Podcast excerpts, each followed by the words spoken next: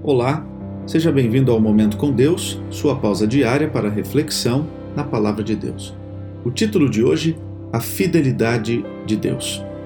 Num livro intitulado Educação, na página 56, há um texto que diz o seguinte: A maior necessidade do mundo é de homens, homens que não se comprem nem se vendam, homens que no íntimo da alma sejam verdadeiros e honestos, homens que não temam chamar o pecado pelo seu nome exato, homens cuja consciência seja tão fiel ao dever como a bússola o é ao polo.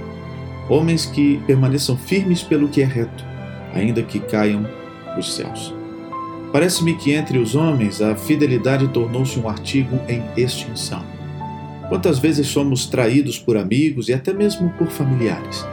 Infelizmente, neste mundo, as coisas são assim. Embora seja difícil achar homens fiéis, Deus é fiel. Paulo, escrevendo aos Coríntios, disse: Fiel é Deus, pelo qual fostes chamados à comunhão de seu Filho Jesus Cristo, nosso Senhor. 1 Coríntios 1, verso 9.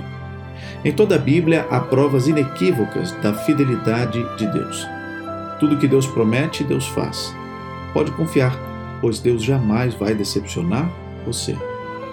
Abraão e Sara já eram idosos e Deus prometeu o filho da promessa. Abraão carregava consigo a promessa de ser o pai de uma numerosa nação, que de tão grande seria impossível contar. Finalmente nasceu Isaac, e a promessa desenhada por Deus se cumpriu plenamente. Que tal confiar em Deus hoje? Ele é fiel. Vamos orar?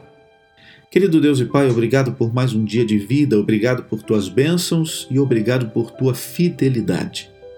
Abençoe a nossa vida, a nossa família, nossos amigos, o nosso dia. Nos dê vitória. Em nome de Jesus. Amém. Querido amigo, que Deus o abençoe ricamente neste dia. Um grande abraço e até amanhã.